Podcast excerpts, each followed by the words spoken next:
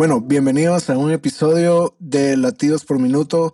Este es un podcast para el artista o productor independiente en un contexto de Latinoamérica, donde hablamos y conversamos de cosas objetivas y que te pueden servir y te pueden ayudar. Hoy tengo un invitado muy especial desde Argentina. Eh, quiero presentarles a Matías Ruiz, uno de los mejores remixers que conozco, productor también de alta calidad. Y, bueno, le, he conocido mucho su trabajo y su trabajo habla muy bien por él. Entonces, bienvenido, Matías, a este episodio. Muchas gracias, muchas gracias. Es un honor poder estar acá, poder charlar y también poder eh, digamos, ayudar a la gente que va a estar del otro lado escuchando. Buenísimo. Gracias por la invitación. Claro. hoy, hoy, tengo, hoy tenemos un, un, tema muy bonito, es de mis favoritos, y es, eh, yo, le, yo, le, yo le titulé a este tema el arte del remix. Eh, realmente creo que en la, en la, historia de la música en general se ha visto mucho el tema de los remix eh, hay remix que son más exitosos que las canciones originales. Hay, hay casos de casos, hay otras estrategias que usan un remix para impulsar una canción original, por ejemplo. Eh, y bueno, quisiera hablar de los dos temas de, de los remix de de los dos tipos de remix conocemos el remix que es de un, de un ámbito de producción, de un ámbito de, música electrónica, y el remix que viene de un contexto de música urbana, que básicamente la diferencia es el, remix eh, hecho en un contexto de música electrónica es un, es un, es rehacer la canción original en una nueva pista, en un nuevo concepto, y en la música urbana regularmente también cambian un poco el beat, eh, pero regularmente lo que hacen es agregar a nuevos cantantes eh, que están en un contexto más eh, pegados que el artista principal para impulsar más la canción, ¿cierto? Entonces, eh, bueno, a Matías yo lo conocí por varios remix que tiene, tiene muchos, muchos remix y yo dije que mejor persona que nos cuente un poco esto del, del ámbito del remix en, en, el área de producción. Y yo quería preguntarte más o menos qué, cuál es en lo personal para ti, que, cuando te dicen, bro, puedes hacer un remix de una de mis canciones o a ti te gusta una canción, es el remix, ¿qué es lo que buscas o qué, qué es lo que regularmente, hacia dónde vas? Sí, eh, bueno, anduve cantando por ahí. no, mentira. Eh, yo creo que partiendo de la base del concepto del remix, es como que un poco por ahí no te dice, digamos, si recién empezás, mucho no te dice que tenés que hacer un remix, porque si traducimos literal, remix es como remezclar, y como que la mezcla en cierto punto es una parte de todo el proceso, digamos, y el remix implica hacer todo el proceso. Yo creo que cada canción, eh, independientemente si es cristiana o no, tiene como fin transmitir un mensaje, ¿no? Entonces, no importa cuál sea el mensaje, lo que importa es que nosotros por ahí del lado de la producción tenemos que ayudar a que ese mensaje se entienda. Yo podría escribir, por ejemplo, no sé, un poema sobre el amor y podría usar determinadas frases que a lo mejor yo las entiendo, pero el resto de las personas no las entienden. Entonces ahí es donde viene eh, un corrector, por así decirlo, eh, externo, que viene, me ayuda y me dice, no, mira, esto no se entiende nada, etcétera, etcétera. Entonces yo creo que un poco hacer un remix eh, es como darle tu interpretación al tema, un poco como ver, bueno, qué me está diciendo el tema, qué mensaje transmite y en base a eso tomar las decisiones para ver cómo es que yo puedo aportar, digamos, a que el mensaje se entienda mejor. Obviamente que el caso de la música electrónica, por ahí uno, hay ciertos estándares, digamos, que se manejan en cuanto a estructuras y todo eso, pero un poco creo que viene por esa mano y creo que también es importante tener en cuenta eh, que no tiene gracia, y esto es algo que aprendí este año, hace poco, eh, cuando me metí en una competencia de remix, en el, como en el enunciado, por así decirlo, decía, bueno, vamos a estar haciendo este, esta competencia eh, y lo que vamos a premiar va a ser la creatividad. Y creo que esa frase me disparó algo de decir, ¿Qué sentido tiene que yo entregue un remix que está exactamente igual a como estaba el tema original? ¿Me explico? Entonces, creo que un poco también es jugar a ver qué tan lejos me puedo ir del tema original, pero sin salirme de ciertos parámetros que son básicos, como por ejemplo eh, la tonalidad, eh, el BPM, ojo, el BPM puedo cambiarlo también, pero tampoco que sea tan guaso, porque muchas veces lo que pasa cuando uno cambia el BPM, eh, si hace mucho warping, es que termina destrozándose el audio, ¿no? Entonces, a lo mejor por ahí hay veces en las que subir mucho o bajar mucho de tonalidad no conviene tanto. Entonces, yo creo que un poco viene por ahí la mano eh, y creo que sí, algo que es súper fundamental es no salirse de la tonalidad del tema original, porque un poco la tonalidad le da el, eh, la impronta, digamos. Si yo busco hacerlo en otra tonalidad, probablemente tenga que, eh, bueno, primero, si no ajusto la voz a la nueva tonalidad, va a ser quilombo, va a ser un lío interesante. Este, pero también yo voy a empezar a hacer, digamos, a estrechear el audio, lo voy a empezar a estirar y a lo mejor por ahí no queda tan bien la voz.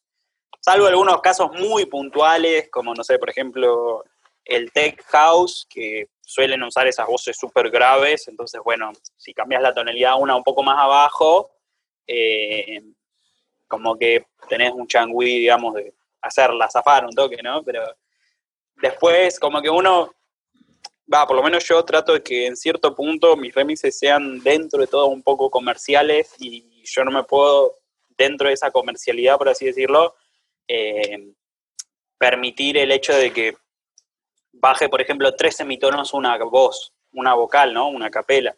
Porque eso se notaría mucho y no suena tan, eh, tan natural, ¿viste? Entonces, yo creo que un poco mantenerse en esos parámetros, pero sí tratar de olvidarse un poco del tema original. Algo que me pasó hace poco con un remix que hice, eh, que todavía no salió, es que mm, eh, me pasaron el tema, el tema todavía no me había salido, lo escuché una sola vez como para ver más o menos, tipo agarrar la guitarra y sacar los acordes para saber la tonalidad. Y después de ahí en adelante eh, puse la capena en el Ableton y entré a más o menos los acordes que yo creía, viste, que, que, estaban buenos, que le podían llegar a quedar. Eh, empecé a armarlo. Eh, y después resultó ser que cuando se los pasé a unos amigos para que me tiren ahí un feedback, ahí un como che, mira, esto lo puedes cambiar, esto lo puedes mejorar, eh, me dijeron que sentían un poco rara la voz y que había sido que estaba un poquito fuera de tiempo, pero no fuera de tiempo porque esté, no sé, con el, la capela en 128 y el tiempo del proyecto está en 130, sino porque tenía que acomodarlo un cachito. Pero salvando esas distancias, a lo que voy es, perdón, eh, a ese punto creo que está bueno llegar en el que no sabes si está en tiempo o fuera de tiempo la voz, no porque no suene bien, sino porque no te acordás cómo sonaba el original. Y creo que eso está bueno, porque, de vuelta, como decía hace un rato, ¿qué sentido tiene que yo haga una eh, remezcla, un remix, si, va a sonar exactamente igual al tema, digamos, ya lo hicieron, no, no tendría mucha gracia. Me, eh, pasaba también hace unos, perdón, me pasaba también hace unos, eh, hace unos años, me recuerdo el primer, bueno, de mi, de mi primer sencillo, se llamaba Light is My Home. Eh, hice un, bueno, no lo hice yo, pero, pero fui parte de, la canción se usó para un, para un remix contest. Eh, y, y llegaron una cantidad increíble de remix, pero me di cuenta de, de, algo en, en, todo esto y es, bueno, después de eso dije, nunca más vuelvo a dar los midis de una canción porque básicamente había muchos remix que eran, simplemente colocaban el, el, mismo MIDI y con otro sonido. Y con otro sonido y no, no, y no para bien, ¿me entiendes? claro, claro, sí, sí, Entonces yo decía, ¿qué, ¿qué chiste tiene hacer un remix si lo vas a hacer de la misma forma, entonces no tiene sentido, no tiene un más allá. Eh, y, es muy importante eso. Por ejemplo, ahora eh, cuando, cuando busco a alguien para, para hacer un remix, yo creo que la, la lo fundamental es dar el, la tonalidad, el key y el BPM, mandar a capela y algún instrumento, pero, pero no necesariamente los MIDI porque creo que hasta cierto punto eh, no es necesario y no, no conviene tanto a que puedas como encerrarte a los mismos acordes, a los mismos, de la misma forma, sino que la idea de un remix es que sea diferente, que puedas aportarle, que puedas darle tú el, el, el, el diferente y que y no queremos otra canción que suene igual al original, ¿cierto? Claro, exactamente. Y en base a eso, de hecho, creo que esto de que no te den el MIDI está buenísimo porque en cierto punto te pone como en, un, en una cierta incomodidad de que solamente te dicen la tonalidad y vos no es que tenés que sacar los acordes, pero tenés que construir los acordes. Y uno nunca sabe porque ahí es donde empieza uno a experimentar y terminan saliendo cosas muy copadas. Eh, sí, nada, eso. Hace poco me, me, porque hace poco me pasó que había hecho un remix y que todavía no salió y yo había hecho unos acordes medios extraños pero que eran, dentro de todo eran comerciales. Y nada, esta persona me dijo, che, fíjate que hay algunas cosas medias fuera de tono. Y yo le dije, no, no están fuera de tono. A ver, gracias a Dios yo tuve el privilegio de mm, crecer, digamos, en un entorno de músicos. Entonces, más o menos me doy cuenta cuando hay algo fuera de tonalidad o no. Eh, y aparte de eso, tengo mis amigos a los que yo siempre les paso mis temas para que me den feedback.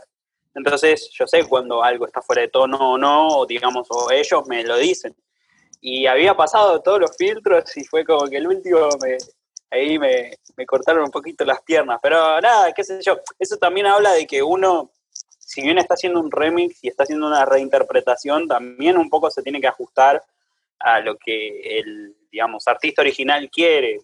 Obviamente, en general te dan toda la libertad para hacer cosas, pero hay, hay, un punto en el que por ahí, qué sé yo, hay cosas que por ahí no quieren y bueno, está bien, digamos. Obviamente, que te cambien un acorde no quiere decir que te están diciendo que todo el remix está feo o que todo el tema está feo, sino que es simplemente una cosita. Eh, pero nada, y, volviendo a esto que decías de, eh, de los que vos dabas los midis eh, y todos hacían exactamente el mismo tema, eso también es un poco un consejo que yo aprendí de, haciendo varios remix contests, y es que las personas que están juzgando del otro lado justamente están viendo esto, están viendo la creatividad, a ver qué tan lejos te fuiste del tema original, eh, pero sin, digamos, dentro de ciertos parámetros, ¿no? Como la tonalidad. Eh, Yo cuando, cuando, cuando, estaba iniciando en el, en el, tema de la producción no, no sabía mucho de teoría musical. Eh, yo, yo, yo, no vengo de un contexto de, de ser músico, sino que primero entré a la producción y luego tuve que aprender eh, producción, eh, teoría musical, ¿cierto? Que es necesario. Incluso me parece curioso, y yo siempre lo digo, porque me dicen, ¿cómo puedo, o, cuando me preguntan, ¿cómo puedo introducirme a la producción musical? Y yo, ah, bueno, primero introdúcete a la música, o sea, a la teoría musical, a, a, saber de esto, porque si no, cuando llegas a lo otro no, no vas a sonar bien, no vas a saber qué estás haciendo, o te vas a frustrar porque ¿por qué no suena como suenan los demás? Entonces, sí, al final estamos haciendo música. Y yo me recuerdo cuando, cuando estaba empezando no sabía mucho de producción, de producción de, bueno, tampoco sabía mucho de producción, pero no sabía mucho de teoría. Y, y, y, yo buscaba, yo buscaba, y recuerdo que los primeros intentos que hice de un remix, eh, intentos, eh, fue para uno de Matthew Parker, no sé si lo, lo conoces. Matthew Parker hizo un remix contest, Bigger Picture, se llama una de sus canciones de las ah, primeras. Sí, sí, de las primeras, sí, sí. De las primeras. Yo, yo, yo vi ahí el, el, remix contest, bajé todo y, y, y una, y una clave que, algo que, que, que noté era el BPM y el key.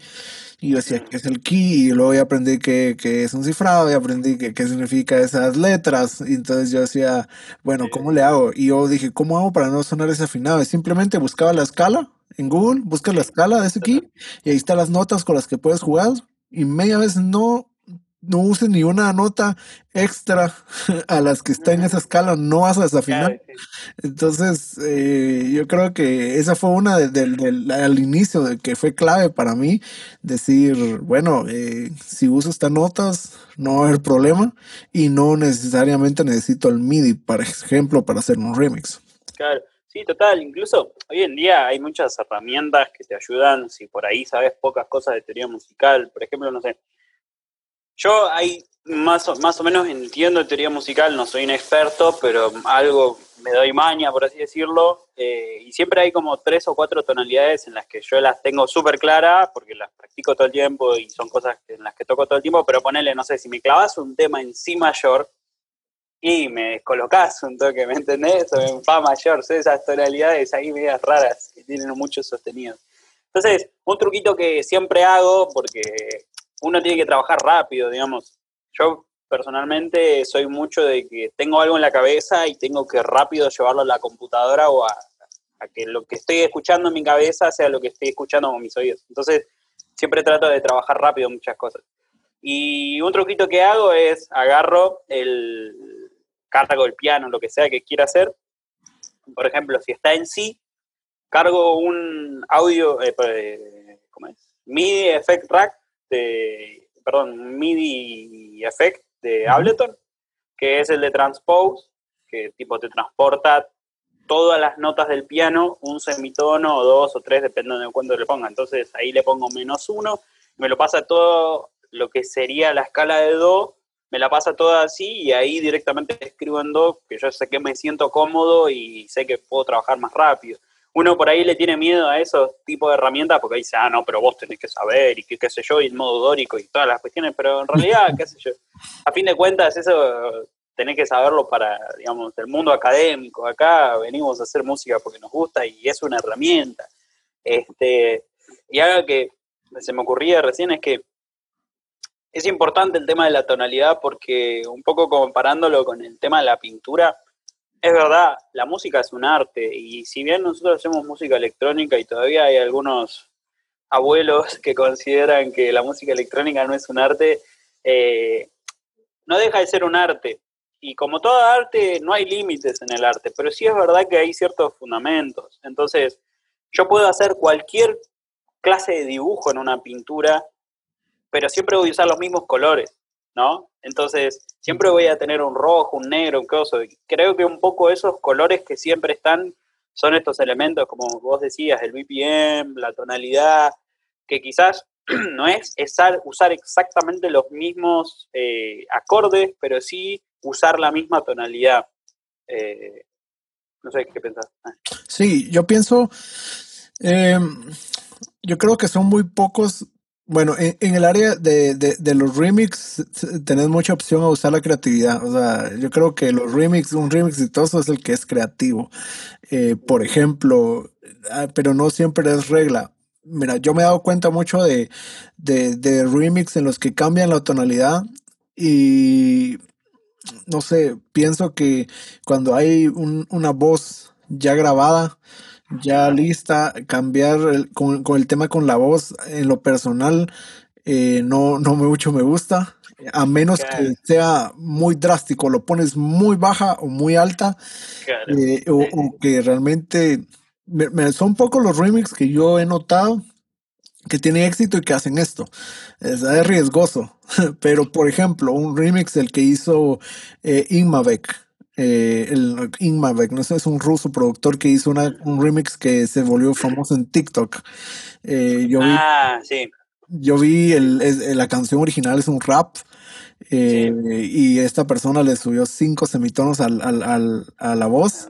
Y, y, de ahí hizo el remix. se hizo Y se hizo. pero también son, hay excepciones, como te digo, pero escuchas esa canción y nunca te imaginas al cantante original rap cantando, porque, ya no es natural, o sea, ya es un efecto ya, ya perdió, incluso la letra no entiendes nada, pero te gusta el sonidito, ¿cierto? sí, sí, total. Es que ponerle, no sé, llevándole el caso de la música secular, no sé, ¿cómo le vas a hacer un remix a un tema como Blinding Lights de The Weeknd? Que ahora está de moda, bueno, pasó un poquito de moda, pero eh, tres semitonos abajo, ¿me entendés? Es como el ta, ta, ta, lo reconocemos todos, y si bien es verdad que lo podríamos llegar a reconocer o técnicamente lo reconoceríamos en otra tonalidad, no es lo mismo. Sí, no es lo mismo. Y lo mismo que el chabón cantando, I'm blinded by the lights, es como que suena raro. Entonces, por eso también decíamos, qué sé yo, que la tonalidad está buena, respetarla en ciertos puntos, salvo casos muy especiales como este del ruso. Pero si vamos al caso, el tema del ruso, ¿quién lo conocía antes del remix? Sí, sí. Incluso el remix se hizo más famoso que el original. Eh, pero como te digo, hay casos muy específicos, eh, especiales. En lo personal no me gusta, a menos de que, que, sea con esa intención o tu visión, que tengas de tu creatividad, vayas allá y, y suene bien.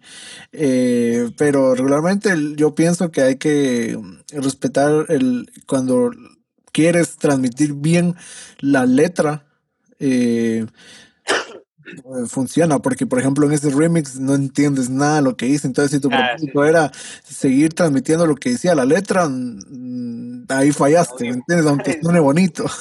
entonces yo sí pienso que, que eh, tienes mucha oportunidad en crear un remix, incluso con, el, con mucha área o mucha oportunidad de, de, creatividad. Yo también pienso que tal vez un remix, tal vez de un género musical, no necesariamente tienes que hacerlo de ese mismo género musical, puedes cambiar. Eh, pero puedes mantener la tonalidad, o sea, mantener la tonalidad puedes experimentar ahora con el género musical, eh, puedes hacer muchas cosas en las que eh, te da la oportunidad, la, la, la creatividad, ¿cierto? Sí, total. De hecho, mismo ese remix que te digo que tuve que cambiar los acordes, el tema original era una especie de future pop, un pop así medio estilo de Chainsmokers, y el remix terminó siendo algo medio groovy, tirando a future bass, ahí medio raro, experimental, pero atresillado, cosa que nada que ver, tipo eso que va ta ta ta ta ta ta ta ta ta ta ta Entonces, no tiene nada que ver con nada y creo que eso está buenísimo también cuando no tiene nada que ver con nada. Eh, mismo también el remix este del Contest, eh, que te dije que, habían dicho que premiaban la creatividad.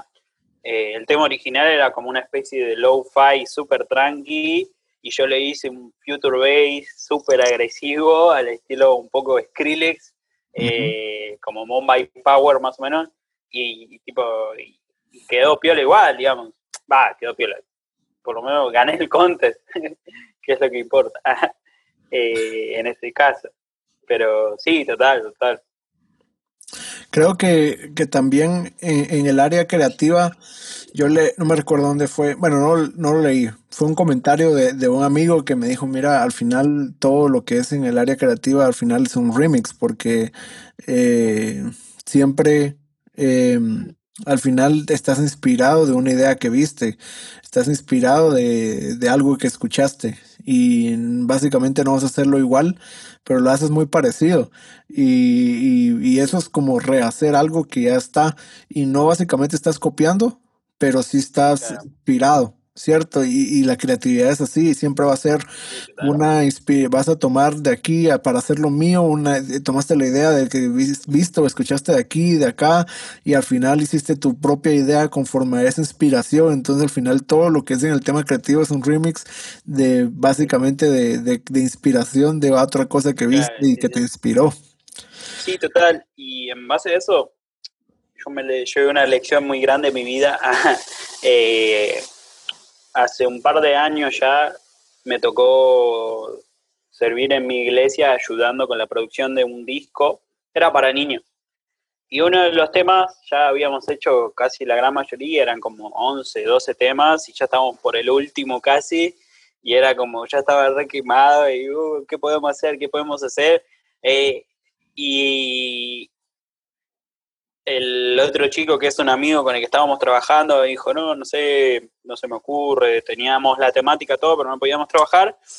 Y cuestión que yo digo, ¿y si hacemos un tema como, eh, ah, no me acuerdo, pero como un tema de Ariana Grande, no me acuerdo el nombre del tema de Ariana Grande. y, nada, por culpa mía terminó siendo exactamente igual al tema de Ariana Grande eh, y después salió y el tema fue muy bien y mucha gente decía, che, se parece mucho al tema de Ariana Grande, qué sé yo.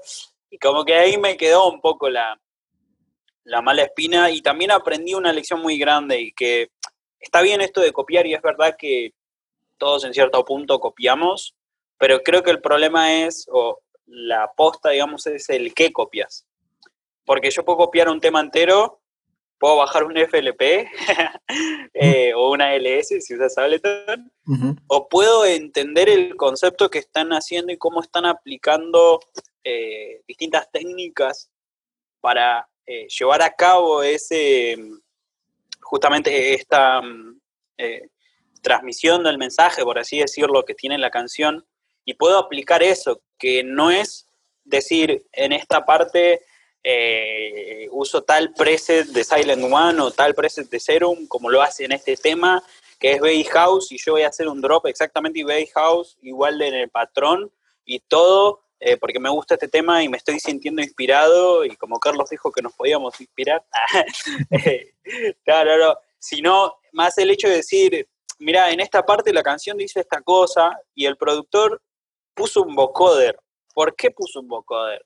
Y seguramente porque, eh, no sé, la letra está hablando de que tuvo una transformación la persona y el vocoder en cierto punto como que te trae, ¿no? Así como algo que está transformado, que no es natural. Entonces, bueno, creo que esa técnica la voy a aplicar acá porque justamente esta canción está hablando también de, eh, de una transformación en cierto punto. Entonces, creo que está bueno esto de copiar eh, recursos y no tanto el tema o el estilo de tema.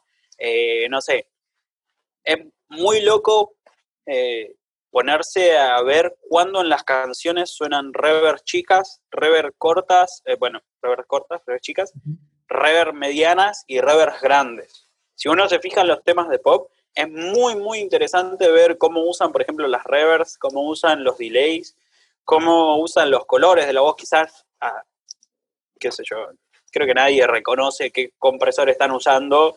Eh, obviamente uno se da una idea más o menos porque conoce a los ingenieros de mezcla, pero como que es muy interesante ver qué tanto está compresa la voz, qué tanta distorsión tiene y empezar a ver qué es lo que está diciendo la letra y ver cómo eso se relaciona o cómo esa letra va dialogando con el resto de elementos. Porque muchas veces lo que me pasaba al principio es que yo quería poner este estilo de bata, por ejemplo, de drums, eh, como las usa, no sé, como las usan Daft Punk, en este remix de Future Bass, que no tiene nada que ver con Daft Punk. Explico que uno vienen de French House y los otros Future Bass, que no tienen nada que ver.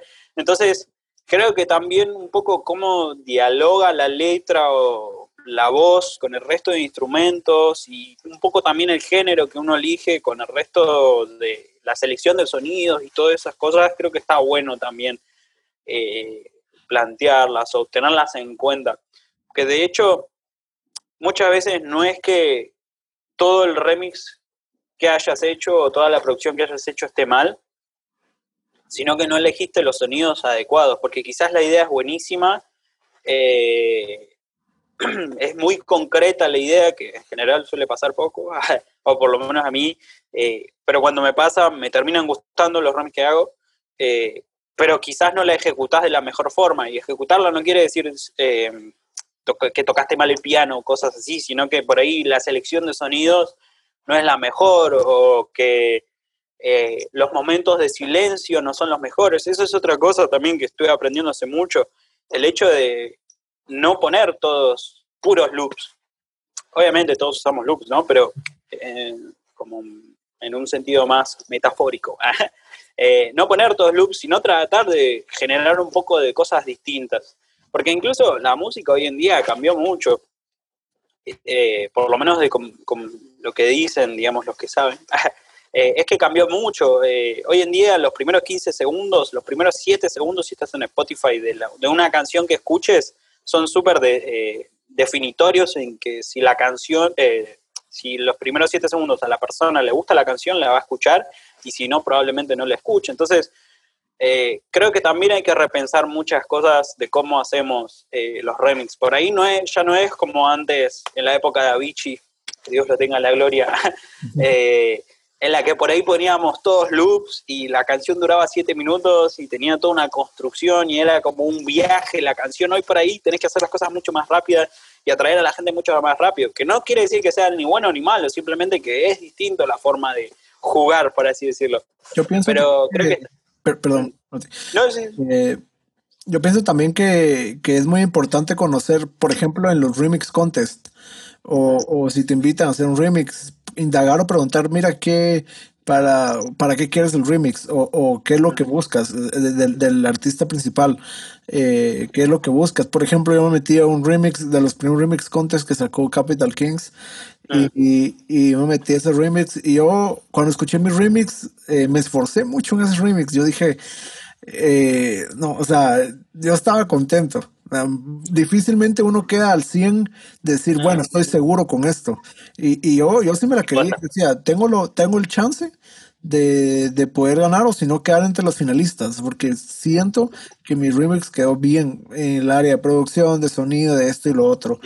Pero, digamos, en ese momento, o, o una clave para los remix contests es entender también eh, qué, qué, el artista está buscando en ese momento. Por ejemplo, yo me di cuenta que cuando yo hice este remix estaba de moda Jack Yu. Entonces, mm. cualquier cosa que sonara parecido o en ese estilo que ellos yeah. estaban así como, wow, esto es como nuevo, si suena muy, muy parecido a eso, eh, va, a ganar. va a ganar. Y efectivamente ganó no, uno que se parecía a eso, o sea, tenía ese estilo. Eh, yo hice un feature base, pero ese era un, era un feature base igual que ganó al estilo más Jack Yu y todo, porque eso es lo que estaba en su momento de moda. Eso puede yeah. ser un montón para los que hacen remix contest. Mira qué es lo que está sonando, qué está escuchando el artista principal. O si te invitan, no es un remix contest, eh, busca también para, para en qué, qué, qué se está buscando eh, de, de, del remix. Indaga, pregunta, y creo que eso es muy importante también eh, para qué para qué necesitas el, el, artista principal quiere un remix eh, y no es, eso es básicamente fundamental de meterle creatividad y, y, y que suene bien. Sí, sí, para mí es básicamente un remix con eso estás estás bien. Sí sí sí total. Y bueno de hecho algo que me sirvió mucho a mí que después lo, lo entendí más como un ejercicio que tenía que hacer, que tengo que hacer de hecho, es que es meterme en remix contest, porque mm, posta que esos ponen a prueba, digamos, es como que sacan lo mejor de vos. Porque cuando vos haces un remix para, no digo que el resto de los remix no, no, pero cuando vos haces un remix porque alguien te lo pide, eh, como que tenés un margen porque confían en que vos vas a hacer algo bueno, digamos, por así decirlo, porque le gusta lo que vos haces. Eh, en cambio, cuando vos haces un remix contest, vos tenés un montón de personas, que se lleva por ahí dos o tres, que te están juzgando contra un montón de otras personas que cuando en algunos remix contests que yo me metí, eh, cuando empecé a mirar eran 10 veces mejor que yo, entonces es como que obviamente no apuntamos a la competitividad, sino al compañerismo entre todos, a formar una comunidad, que eso está buenísimo, pero cuando es un remix contest, la gracia es ganar justamente. Entonces, uno, y obviamente acá no podés hacer eh, trampa, digamos, en ningún ámbito podés hacer trampa. Entonces, sí o sí tenés que entrenarte y tenés que esforzarte para sacar lo mejor de vos. Justamente, como vos decías, eh, eh, yo no participé en ese Romy Contest porque no me metía en, en Contest en esa época. Eh, pero justamente vos sentiste que sacaste lo mejor de vos. Hace poco también yo participé en uno de Asher Postman y no gané, pero quedé entre los eh, que casi ganaron, digamos. Los, la y eso me dice, sí.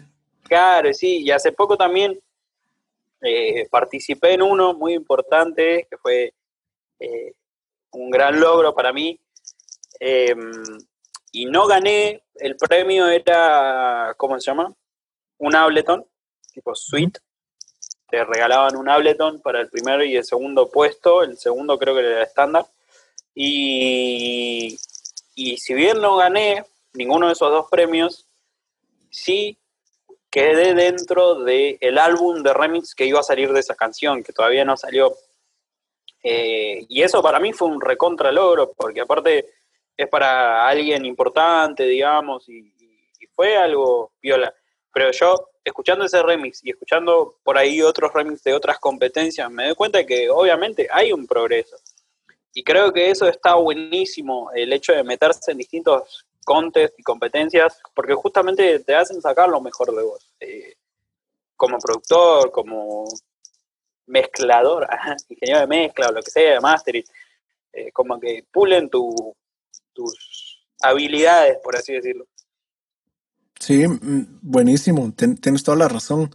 Aunque no ganes, eh, dar lo mejor de ti es diferente que, presentar algo que, ser juzgado de, en el área de producción. Y pero básicamente, mira, yo pienso que independientemente a todos en el área de producción, los, los remix que van a hacer la diferencia para mí son los que son creativos y suenan bien, suenan profesional. Yo creo que cualquier persona que esté juzgando, calificando, eh, se va a dar cuenta de eso básicamente. Yo creo que para mí pienso que tiene que, tiene que sonar bien eh, en el área musical, o sea, que nos desafine, que suene bien en el área musical, que tenga creatividad, que sea diferente y los que van a ganar son los remix también que ya tienen eso y hacen que cuando el que lo está escuchando, el que está juzgando, le huele la cabeza, eh, es porque está bueno. sí, cuando lo está produciendo es como, wow, que esto quedó, eh, seguramente la persona que lo va a escuchar después de escuchar un montón de, entradas a Remix Contest, eh, mm, cuando escuche uno diferente así, eh, seguramente se lo va a elegir de una porque es la misma reacción eh, que cuando uno la está haciendo, ¿me entiendes? Tienes que tratar de provocar eso para, para hacer una diferencia, ¿cierto? Sí, total. Y además, este Remix Contest y varios más también, eh, fueron por la plataforma Label Radar, que la recomiendo, está muy buena porque tiene un montón de contests. También es Kio, que tengo unos amigos que ganaron un montón de contests ahí. Además, eh, Baselog ganó uno hace poco. Este, sí, Skio yo lo conozco. Es está muy buena. y hay buenos premios. Sí, total, total. ¿Sabes qué? Regalan el sud. Pero eh, algo que, fue como muy choqueante la primera vez que mandé un remix por ahí, fue que cuando vos subís el remix, te hacen seleccionar 30 segundos de toda la canción. Que son los 30 segundos que las personas que van a estar jugando van a escuchar en primera instancia. Porque ellos como que hacen un proceso de filtros en los que escuchan primero 30 segundos de cada tema y si les gusta pasan a la segunda instancia y después ya se lo dan al, digamos, al principal del Remix Contest para que lo escuche y lo juzgue y elija cuál es con el equipo. Entonces, esto de los 30 segundos es muy loco, porque, o sea, vos solamente tenés la oportunidad de 30 segundos de la vida de los chabones que están del otro lado juzgando para impresionarlos al punto tal de que te quieran elegir para pasar a la siguiente ronda. Eso ya es una banda. Entonces, por ahí un poco de esa presión que te ponen de los 30 segundos a, como que está buena porque te sube eh, a vos el nivel, a vos mismo, en el sentido de que, che, tengo 30 segundos, no la puedo bardear. Es el único intento que tengo, digamos. Eh, y creo que eso está bueno, digamos.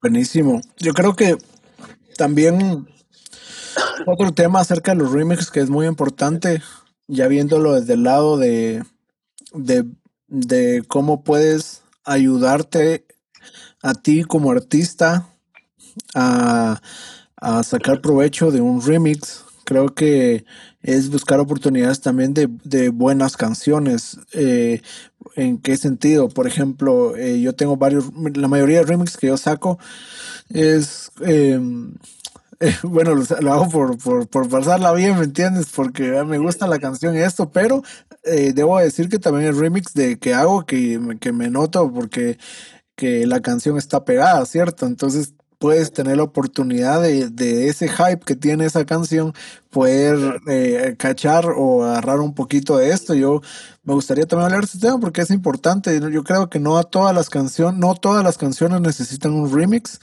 y hay canciones que pueden ayudarte en tu carrera eh, haciendo remix y otras canciones que definitivamente no va a pasar nada. Eh, y más que divertirte. Y, no quiero quitar eso, no quiero quitar eso de divertirte porque cada, cada, cada, cada trabajo, cada chance, cada canción que sacamos al final es, es para mejor, aunque no tengas tal vez eh, algún tipo de, de, ganancia económica, ganas, ganas experiencia, ganas, al final todo ese tiempo nunca has perdido nunca se pierde. Eh, eh, pero creo que es muy importante también saber elegir qué canciones eh, vale más la pena en cuáles trabajar. yo me recuerdo que cuando salió esta canción de, de Redimidos. Eh, la de Trastorno, eso fue un. En, lo cristiano fue un, fue un hitazo. Todos, todos se saben esa canción. Y, sí, y yo básicamente ese remix que hice en su momento fue intencional. Fue como, bueno, yo me di cuenta, esta canción se está pegando. Creo que puedo obtener un poquito de eso para mí. Eh, y, y, haces un remix, aunque no sea oficial, aunque, aunque te salga copyright, pero lo subes y, y, tienes una forma de poder expresar o mostrar tu trabajo, lo que puedes desempeñar, tu creatividad, todo, eh, con una canción que casi a todos les está gustando. Entonces, creo que, que vale la pena mencionar este tema, que, que, es importante hacer este tipo de remix también. Total, sí. Bueno, de hecho, por, e, por ese mismo tema, digamos, Bass Love le hizo un remix y yo lo conocí justamente por ese remix un día en SoundCloud, creo. Eh, ahí lo encontré y empezamos a hablar y después nos hicimos amigos. Eh, pero sí, creo que es súper importante eso. Eh, no es tanto por ahí, va, creo yo, que es rasgar un poco, porque a lo mejor sonó muy, va, creo, para mí, como estoy tratando de rascar visitas, como dicen los youtubers de acá, eh, si no es más un decirle a esa gente, hey, mira, yo también hago música y, y acá estoy. Porque a fin de cuentas, si no lo haces, ¿quién va a escuchar de nuevo, digamos? Es como, es una forma de autopublicitarte, por así decirlo. Este, y también creo que, sumado a lo que vos decías, que está muy bueno, eh, creo que también es importante saber el cuándo hacerlo. Porque no es lo mismo que yo haga un remix de trastorno ahora, que hay un montón de temas más que salieron, eh, a que lo haya hecho en el momento, por ejemplo, que lo hiciste vos. Eh, que estaba como fresquito el tema. No tiene sentido por ahí que yo haga a lo mejor un tema, un remix, digo, de Alegría, que es otro tema de Redimidos, eh, a que lo haga de el tema, por ejemplo, que sacó Funky con Lecre, que lo sacó creo que el viernes pasado, me parece. Eh, o la semana pasada, porque está un poco más fresco. El de Alegría, si bien es un hitazo, todo, digamos, no, no está tan fresco en la gente por ahí ahora. Este, y sí, de hecho yo también hice lo mismo. Creo que el primero de esos remix, digamos, atractores de gente, este, fue el de Isadora Pompeo, que hice, que se llama Como Nunca Antes, eh, que de hecho yo lo escucho y hay unas cosas que no me gustan, pero bueno, entiendo también que sirvió para, para atraer más público, sobre todo de Brasil, porque yo no sabía, cuando la descubrí fue como, ¿de dónde salió? Y de la nada diría, pero una cantidad descomunal de, de visitas y, de seguidores y esas cosas, es como, qué mundo tan distante al mío. Eh, pero lo hice y fue una re bronca porque cuando yo lo hice lo subí a YouTube y YouTube me lo tiró abajo por el copyright. El sello discográfico donde están ellos es re heavy con eso y tipo solo estaba disponible en Afganistán, una cosa así, y fue como, ¿qué sentido tiene? Así que lo subí a SoundCloud y ahí en SoundCloud lo empezó a escuchar mucha gente y después eh, en SoundCloud lo encontraron los de Gospel Remix y ellos sí ya lo subieron, no sé cómo hicieron con el tema de copyright, eh, y lo subieron y ahí tuvo un montón de visibilidad y hasta incluso llegó a Isadora misma en un concurso que ella estaba haciendo una ropa, eh, un sorteo de ropa, digo, eh, usó como para material publicitario, digamos, de fondo el remix que yo había hecho. Eh, pero sí hice varios y después también había hecho uno de, bueno, después hice uno más de Isadora Pompeo, que no le di mucha bolilla en realidad, y después hice uno de Kelly, que es una cantante de Bethel Music, justo había sacado el disco de ella, estaba fresquito y ese remix, que en realidad es bootleg, pero bueno, importa el remix. Sí, eh, me gustaría hablar también de eso. Cuando, para los que no saben, el bootleg es, es el remix, pero no oficial. Básicamente, eso es cuando no es oficial, cuando el artista principal no tiene el conocimiento o no nos ha dado tal vez la autorización eh, pero igual lo hacemos de todas formas. Eh, se llama bootleg, ¿cierto? Yo también he hecho un montón de bootleg eh, y, de esa forma también la puedes subir a... yo creo que en términos por así decir, como legales, es más fácil tener menos problemas que poner un bootleg, que realmente eso es, que poner un remix, porque un remix sí puede ser, eh, se entiende como oficial. Eh, claro, pero esto ya es puro, puro, algo formal. Cuestiones legales. Pasa que la gente por ahí no sé si busca tanto bootleg. o sea, nosotros nomás buscamos bootleg para, para cosas, ¿no? Pero. Yo creo que, que tocaste el tema esto de, por ejemplo, a mí me gustaba, cuando inicié, los primeros remixes también que hice fue de Hilson. hice un montón, y, y para los que, que, no saben, Hilson también es bastante heavy con, con su copyright en YouTube. Entonces realmente no a todos. Hay una diferencia en, en, los copyrights de, de YouTube.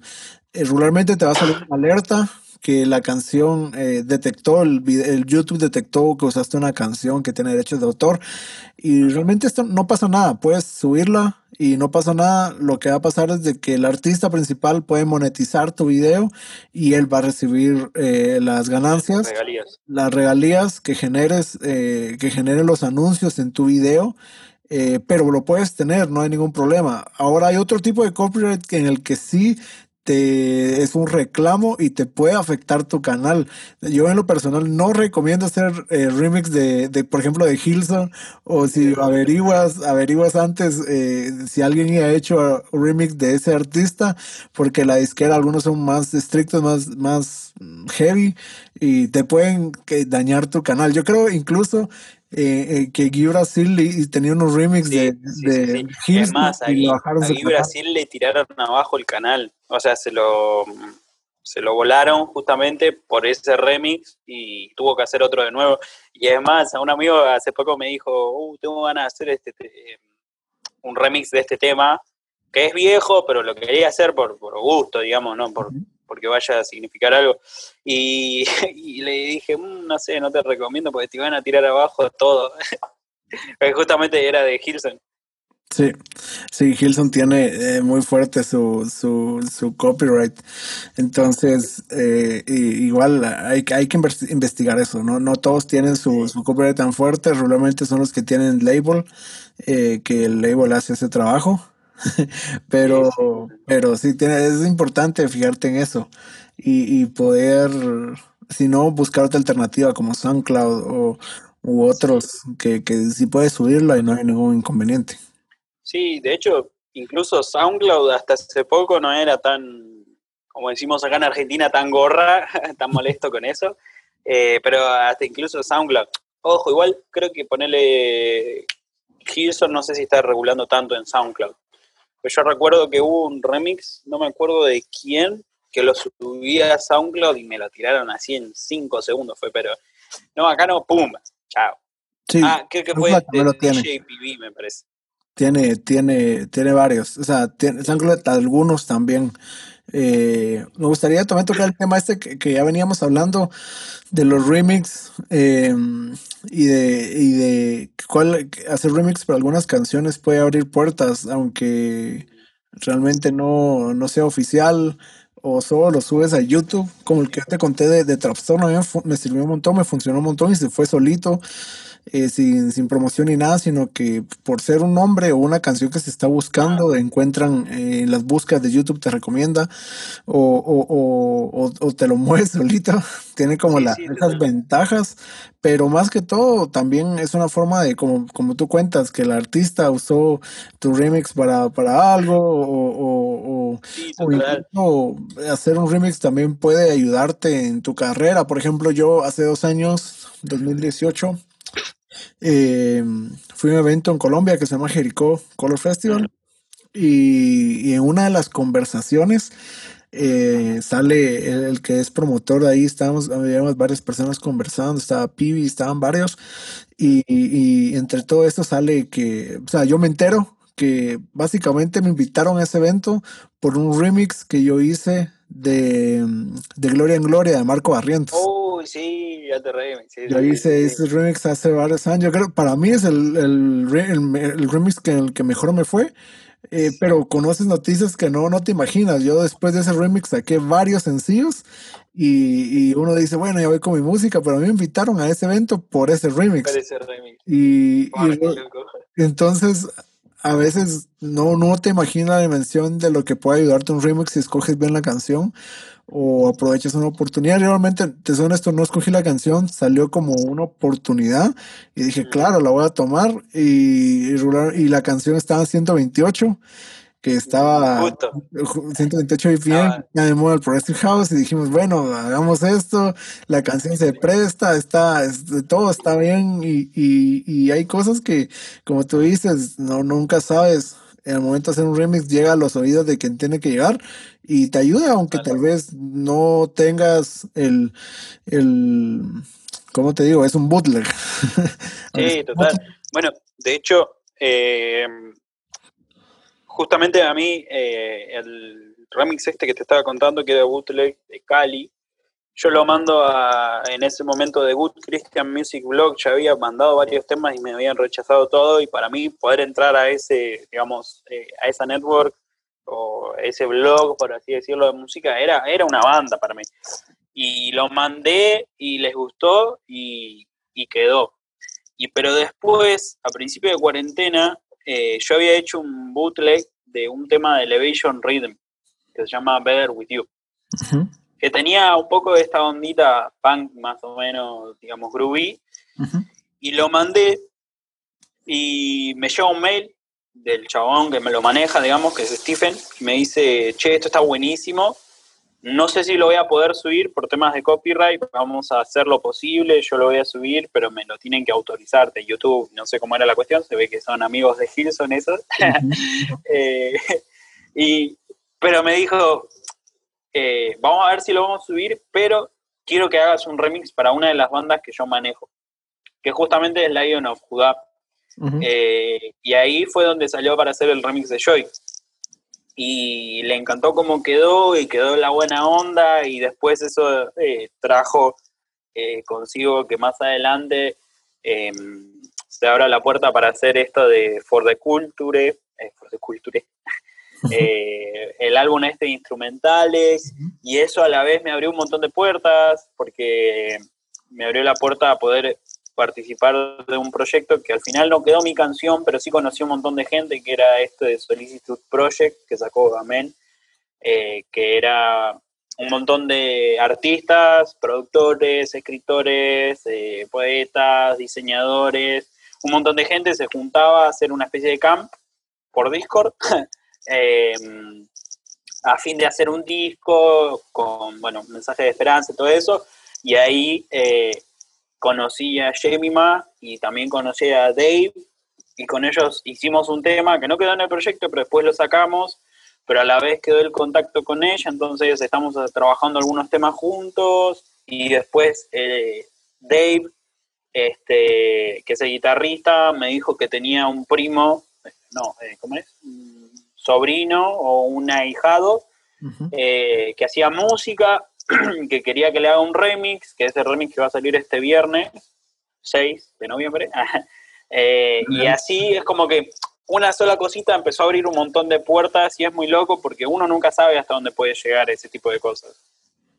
Sí, te imaginas este productor Iman Beck cuando hizo el remix ese y mm. hizo viral en TikTok y ahora ya está colaborando con Marshmello, con, con gente ya eh, pesada, ya, ya entró a las grandes ligas y, y, lo que un remix puede hacer. Y cuando ese remix salió, no, no pasó nada, fue tiempo después que, que lo explotó por TikTok y, y, no sé, creo que el remix te abre una gran, eh, gran campo de oportunidades que puedes eh, aprovechar y, creo que eh, media vez hagas la, la fórmula de, de los tres de las tres cosas que hablamos, de que sea creativo, suene bien y que te vuele la cabeza, eh, tu, remix te va a ir, te va a ir excelente. De maravilla, sí, sí. De maravilla, sí, sí. Entonces, eh, bueno, Matías, gracias por, por, por estar aquí, por compartir del tema. Eh, y espero que los que nos estén escuchando eh, puedan aprovechar eh, eh, toda esta datita, como dices, toda esta información para poder mejorar en su área de remix y, y aprovechar. y quisiera aprovechar ahorita para recordar que Este, este podcast está en mi canal de YouTube, pero también lo puedes encontrar en Spotify y, podcast de Apple. Eh, si tienes un iPhone, solo en el buscador pones podcast y ahí sale y te va, lo vas a poder escuchar gratis. Entonces, gracias Matías por tu tiempo, por tu conocimiento, por tu experiencia y, hacer este momento y este tema interesante y bonito. gracias a vos por la invitación, es un placer estar acá. Posta, eh, el año pasado, si me hubiesen dicho que iba a estar en un, en un podcast charlando con Carlos Herrera por ahí, ni me, ni me lo pensaba y este año es posible. gracias a las puertas que abrió Dios. Así que nada, es un honor y siempre me encanta poder ayudar, así que Buenísimo, Matías. ¿Puedes aprovechar a, hablar de, tus redes? ¿Dónde, cómo te encuentran? ¿En dónde? en Instagram, eh, Matías Ruiz Music, todo junto. En SoundCloud soy Matías Ruiz. Este, y después en Spotify me buscan eh, como Matías Ruiz, también en Apple Music, todo. Matías Ruiz. Con Z Ruiz. ¿Alguna, con Z, sí. ¿Alguna, ¿Alguna canción o algo que esté por salir eh, tal vez en estas semanas, que ya cuando salga este podcast ya la van a poder escuchar? Eh, ¿Cuándo sale este podcast? Eh, seguramente en unas dos, tres semanas. Entonces... Eh, bueno, el viernes 6 de noviembre salió, en teoría, un remix que se llama Waterloo para justamente este chico que se llama Jonathan Throne, que está muy bueno, a mí me gustó cómo quedó. dentro de poco va a salir un remix, o si no ya salió, eh, que es para Gay Brasil, que se llama Never Be Alone. Está muy bueno, a mí me gustó cómo quedó. Eh, y si Dios quiere, a fin de año sale este remix que es, yo creo que, no tanto por eh, cómo suena, sino por lo que significa, que es súper importante, pero me, reservo el, la intriga, me, les dejo con la intriga que va a ser una data que, cosa que es un sueño cumplido. Bueno, buenísimo, Matías, muchas gracias. Y estén pendientes a, los demás episodios que, que tenemos, tenemos invitados eh, que nos van a aportar muchísimo uh, de información y conocimiento de temas eh, que un contexto de Latinoamérica que es diferente a cualquier otro podcast que puedes ver con un contexto de, de países con ya con industria o, o, o, en una situación diferente. En cambio, estamos hablando aquí con latinos que tenemos algunas cosas en desventaja, pero las hacemos, le echamos ganas. Y, y aquí estamos eh, contando un poco las experiencias que, que vamos con el tiempo eh, aprendiendo y que ahora eh, a través de esto lo puedes escuchar. Así que gracias, Matías, de nuevo y por última vez, que me despedí como tres veces, pero hoy sí, muchas gracias y estén pendientes del podcast.